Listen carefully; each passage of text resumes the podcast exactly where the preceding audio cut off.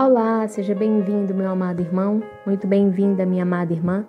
É com muita alegria que estamos reunidos hoje, dia 10 de dezembro, para juntos meditar o evangelho que a nossa amada igreja nos propõe. Para isso, iniciemos, em nome de Deus que é Pai, Filho e Espírito Santo.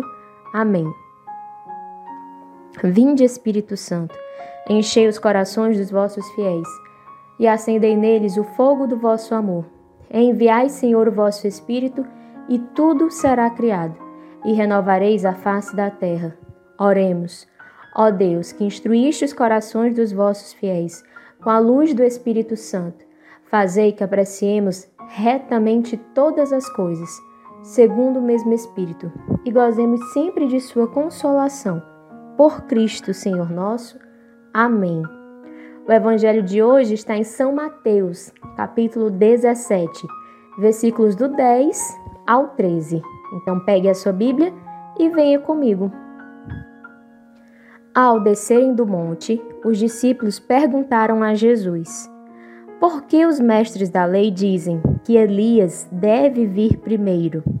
Jesus respondeu: Elias vem e colocará tudo em ordem. Ora, eu vos digo: Elias já veio, mas eles não o reconheceram. Ao contrário, fizeram com ele tudo o que quiseram. Assim também, o filho do homem será maltratado por eles. Então, os discípulos compreenderam que, Jesus, que Jesus lhes falava de João Batista. Estas são para nós palavra da salvação. Meus irmãos, nós seguimos no tempo do advento, tempo agora que já se encontra na sua metade. E o que é que esse evangelho fala para nós a partir do tempo litúrgico que estamos vivendo? Primeiro, os discípulos questionam Jesus colocando um outro personagem. Eles falam: por que os mestres da lei dizem então é que eles fazem as perguntas. Então é que eles fazem a pergunta.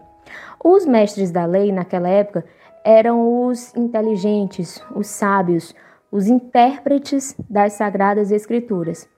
Então os discípulos estavam ali diante do mestre e tiraram a dúvida: por que os mestres da lei dizem que Elias deve vir primeiro? Quem foi Elias? Elias foi um grande profeta do Antigo Testamento. E se acreditava que antes da vinda do Messias, Elias voltaria e prepararia a, a casa, digamos assim, prepararia o povo para receber o Messias, o Salvador. Jesus responde dizendo que Elias veio e que ele foi maltratado. Aqui, os discípulos entenderam a quem Jesus se referia que ele não estava se referindo ao Elias, a pessoa de carne e osso que viveu lá naqueles tempos do, do Antigo Testamento, lá naqueles tempos do passado, mas que Jesus estava se referindo a um passado bem próximo. No caso, Jesus estava se referindo a João Batista. João Batista, que nós conhecemos como precursor. João Batista o último dos grandes profetas e que é o nosso companheiro durante essa jornada do tempo do advento. Então, feita essa introdução, o que é que isso fala para nós? O que é que nós podemos tirar de meditação neste tempo do advento para nós? Veja só.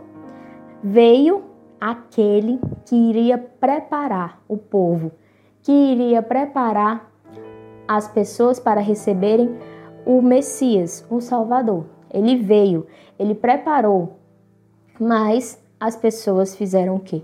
O maltrataram e o mataram.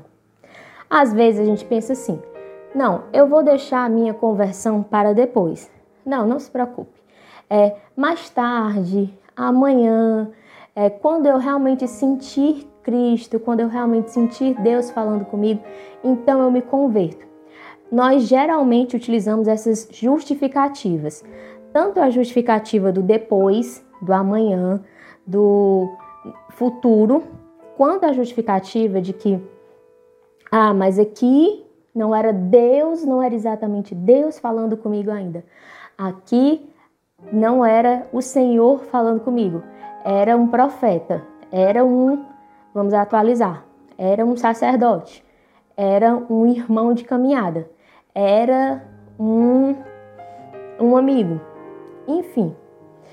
Nós deixamos para depois, para depois, nos enganamos e, na verdade, quando Deus fala conosco, nós o tratamos com a mesma indiferença que tratamos todos aqueles outros representantes dele. Veja só, por que é tão importante nós vivermos bem esse tempo do advento? O tempo do advento é um tempo de preparação para a vinda do Senhor. É um tempo onde nós somos convidados a parar, a parar e a voltar o nosso coração para Ele, para Deus, para Ele, para o centro da nossa vida, para o nosso Senhor, para aquele que realmente é o princípio e o fim, é o sentido de tudo.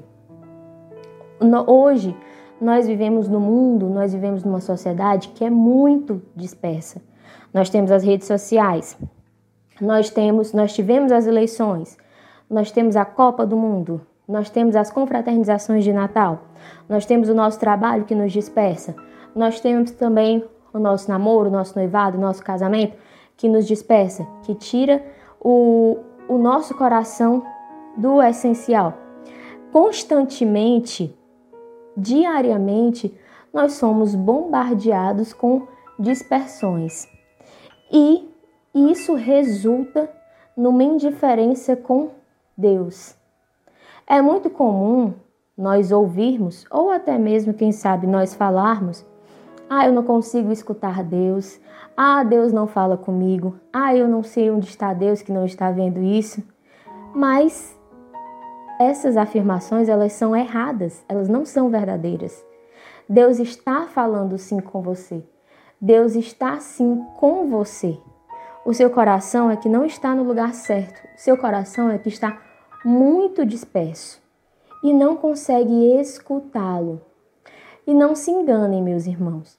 Se nós não conseguimos ouvir as pessoas que estão ao nosso redor, que anunciam a Deus, que falam sobre Deus, que falam dele, nós também não vamos conseguir ouvi-lo.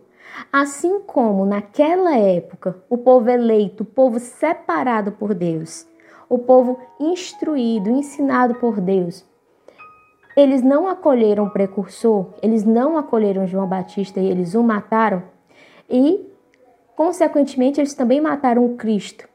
Porque se você não recebe o precursor, você não recebe também o Senhor.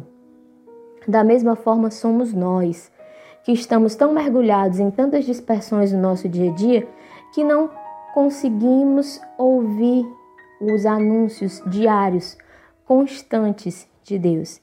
Então, meus irmãos, vamos aproveitar. O tempo do advento ainda não acabou. Não importa se você não viveu bem esse tempo até aqui. A partir de hoje, faça esse compromisso de viver bem, de se dedicar à oração, a uma vida de intimidade com Deus. Rompa hoje mesmo com a indiferença do teu coração com o Senhor. Se volte para Ele, não perca uma mínima, mínima oportunidade de estar na presença dEle. Roguemos a intercessão da Virgem Maria, que ela nos ensine a sempre estar com o coração unido ao coração de Cristo, a não deixar que as preocupações, as aflições do dia a dia nos tirem do essencial. Com Maria sempre, Ave Maria, cheia de graça, o Senhor é convosco.